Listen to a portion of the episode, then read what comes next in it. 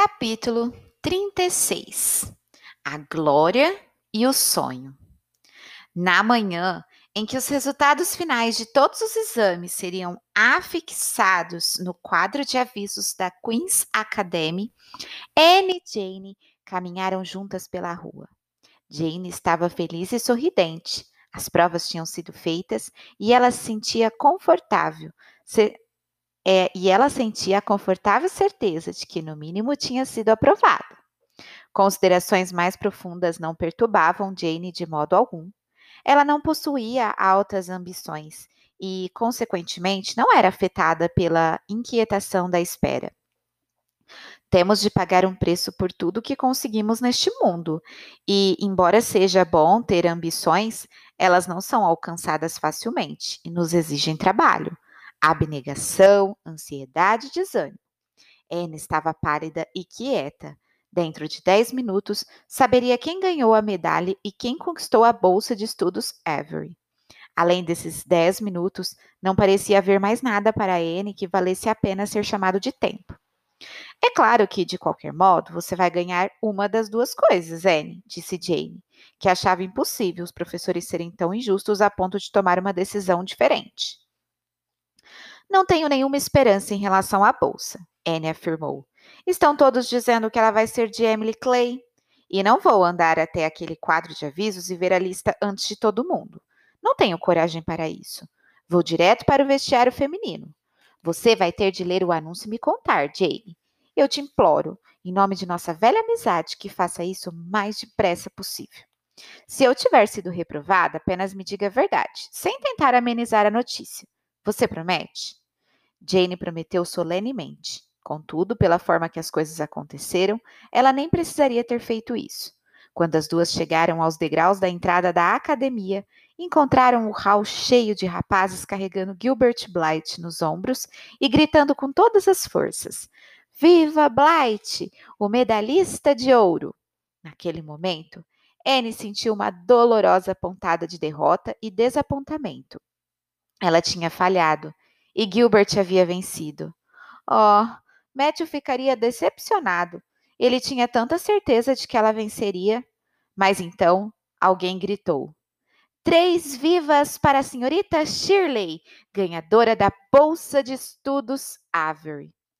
Oh, Anne! Jenny exclamou emocionada, enquanto fugiam para o vestiário, passando por muitos e sinceros vivas e aplausos. Anne, estou tão orgulhosa! Isso não é esplêndido? Em seguida, as outras garotas se juntaram ao redor dela e Anne se tornou o centro das atenções de um grupo alegre e festivo. Recebeu tapinhas nos ombros e apertos de mão vigorosos. Foi puxada, empurrada e abraçada. No decorrer de tudo isso, ela conseguiu sussurrar para Jane: Oh, Matthew e Marilla não vão ficar satisfeitos. Preciso escrever a notícia para eles imediatamente. A formatura foi o próximo acontecimento importante. A cerimônia ocorreu no grande salão da academia. Discursos foram proferidos, ensaios foram lidos, músicas foram cantadas e entregas de diplomas, prêmios e medalhas foram realizadas. Matthew e Marilla estavam lá, com olhos e ouvidos atentos a uma só pessoa no palco, uma menina, alta, de vestido verde claro, bochechas levemente coradas e olhos brilhantes como as estrelas, que leu o melhor ensaio e foi apontada, em meio a sussurros, como a, a ganhadora da Bolsa Avery. Reconheça que está contente por termos ficado com ela, Marila, Matthew murmurou, quando Anne acabou de ler seu ensaio. Foi a primeira coisa que ele disse, desde que havia entrado no salão.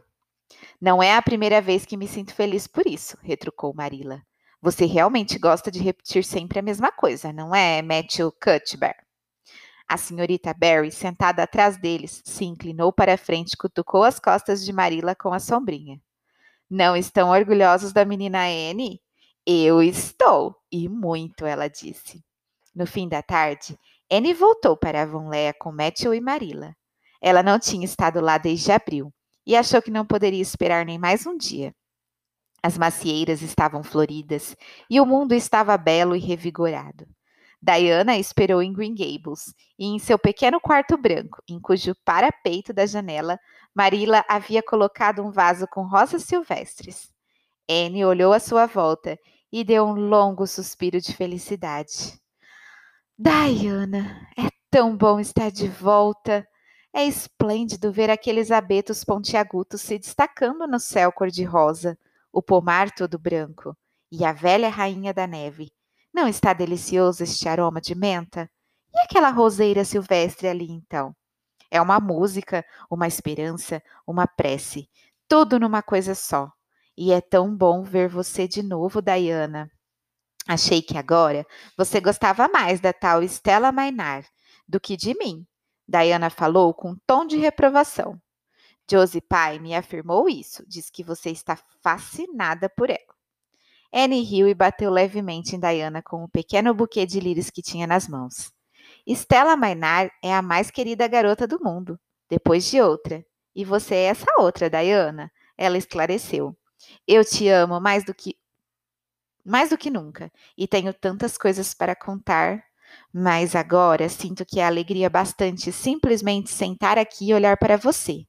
Acho que estou cansada, cansada de ser estudiosa e ambiciosa. Pretendo passar pelo menos duas horas amanhã deitada na grama do pomar, pensando em absolutamente nada. Você se saiu esplendidamente bem, Anne. Suponho que não vai mais lecionar, agora que ganhou a bolsa Avery. Não, vou para Redmond em setembro. Isso não é maravilhoso? Depois de três gloriosos meses dourados de férias, vou ter acumulado muitas e totalmente novas e grandes ambições. Jane e Ruby vão lecionar. Não é esplêndido pensar que todas nós fomos bem-sucedidas, até mesmo Mud Spurgeon e Josie Pye? Os administradores da escola de Newbridge já ofereceram emprego a Jane, Diana falou. Gilbert Bly vai ensinar também. Ele tem de fazer isso. O pai dele não pode financiar a faculdade no ano que vem e, portanto, ele precisa ganhar seu próprio dinheiro. Espero que consiga a escola daqui se a senhorita Ames realmente decidir ir embora, como estão dizendo.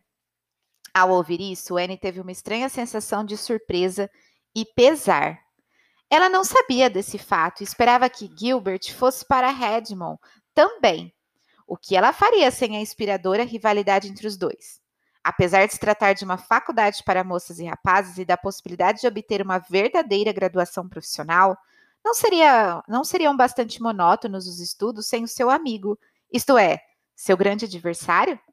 No dia seguinte, durante o café da manhã, Anne percebeu de repente que Matthew não parecia estar bem, e sem dúvida ele estava muito mais grisalho do que no ano anterior. Marila, ela falou hesitante depois que ele saiu. Matthew está bem? Não, não está, Marila respondeu com ar de preocupação. Ele teve distúrbios no coração durante essa primavera, mas é teimoso e não se poupa nem um pouco. Estou realmente apreensivo apreensiva com isso. Mas, por outro lado, ele passou bem nos últimos dias. Contratamos um bom ajudante e, desse modo, espero que descanse um pouco e recupere suas forças. Talvez ele melhore bem, agora que você está em casa, Anne. Você sempre alegra Matthew. Anne se inclinou sobre a mesa e pôs as mãos nas bochechas de Marila. A senhora também não está tão saudável quanto eu gostaria de ver, Marila. Parece muito cansada. Receio que esteja trabalhando demais. Agora que estou em casa, vai descansar, está bem? Vou tirar apenas um dia de folga para visitar todos os velhos e queridos lugares e relembrar meus antigos sonhos. Depois será sua vez de ser preguiçosa, enquanto eu faço todo o trabalho. Marila sorriu afetuosamente para sua menina. Não é o trabalho, Anne, é minha cabeça. Tenho sentido uma dor tão frequente atrás dos olhos. O Dr. Spencer vem experimentado óculos diferentes, mas não tem conseguido acertar. Um oftalmologista renomado vai visitar a ilha no final de junho e o doutor acha que devo marcar uma consulta com ele. Acho que tenho mesmo de fazer isso. Não consigo mais ler ou costurar confortavelmente. Bem, Anne, preciso dizer que você teve um excelente desempenho na Queen's. Obteve a licença de professor classe A em apenas um ano e ganhou a bolsa de estudos Avery. E nesse caso, não concordo com a senhora Linde quando diz que o orgulho precede a queda e que não acredita de jeito nenhum em ensino superior para mulheres. Ela acha que isso atrapalha o exercício do verdadeiro papel da mulher. Oh, por falar em Raquel, acabo de me lembrar. Você escutou recentemente alguma coisa sobre o banco ABN? Ouvi dizer que está passando por dificuldades? Anne responde: Por quê? Foi isso mesmo que Ra Raquel me disse. Ela esteve aqui na semana passada e nos falou que estão comentando isso. Matthew ficou extremamente preocupado. Todas as nossas economias estão naquele banco, Anne, cada centavo. Eu queria que Matthew deixasse o dinheiro no banco Savings, de preferência, mas o velho Sr. Abbey era um grande amigo de nosso pai, que sempre lhe confiou todo o seu dinheiro. Matthew pensou que qualquer banco que ele presidisse seria suficientemente bom para qualquer pessoa. Suponho, Marila, que a função do Sr. Abbey no banco tem sido, já há muitos anos, apenas nominal. Ele está muito idoso. Na verdade, seus sobrinhos é que estão administrando a instituição. Bem, quando Raquel nos contou sobre a situação do banco, eu quis que Matthew tirasse nosso dinheiro de lá imediatamente, e ele disse que ia pensar. Entretanto, o Sr. Russell falou com ele ontem mesmo que não era necessário se preocupar com isso. Anne teve seu grande dia ao ar livre, e ela nunca esqueceu aquele dia tão claro, dourado e bonito, tão livre de sombras e tão repleto de flores. Anne passou algumas de suas ricas horas no pomar. Depois visitou a bolha de, da Dríade, a Lagoa dos Salgueiros e o Vale das Violetas. Em seguida, foi à casa paroquial e teve uma conversa muito boa com a senhora Allan. E por fim, ao entardecer, foi com Matthew buscar as vacas no pasto dos fundos de Green Gables. O bosque estava glorioso, com o pôr do sol, cujo esplendor iluminava as clareiras a oeste. E Matthew caminhava devagar, com a cabeça baixa. Anne, alta e ereta, ajustou seus passos, jovem, ao lado dele. O senhor tem trabalhado demais, Matthew, ela falou em tom de reprovação. Por que não descansa um pouco? Bem, acho que não consigo, Matthew respondeu, enquanto abriu o portão do pátio para deixar as vacas passarem. Mas estou ficando velho, Anne, e sempre me esqueço disso. Ora, sempre trabalhei muito e acho que prefiro morrer na labuta. Se eu fosse o garoto que vocês pediram no passado, disse Anne, melancolicamente, eu poderia ajudar muito agora e te poupar de tanto trabalho, Matthew. Tenho no meu coração o desejo de ter sido esse garoto, só por essa razão. Pois, Anne, prefiro você a uma dúzia de rapazes, ele afirmou, quando tapinhas na mão, dando tapinhas na mão dela. Preste muita atenção nisto, Anne. Uma dúzia de rapazes. Bem, suponho que não foi um rapaz que ganhou a bolsa Avery, foi? Não, foi uma garota, a minha garota, a minha garota, de quem eu tenho tanto orgulho. Matthew sorriu para Anne, com seu jeito tímido enquanto entrava no pátio. Anne se lembrou disso quando foi para o seu quarto naquela noite e ficou sentada por um longo tempo diante da janela aberta, pensando no passado e sonhando com o futuro. Lá fora, a rainha da neve estava ligeiramente branca, sob a pálida luz do luar, e os sapos cantavam no pântano, atrás de Orchard Slope. Anne recordaria para sempre a beleza prateada e tranquila e o perfume suave daquela noite.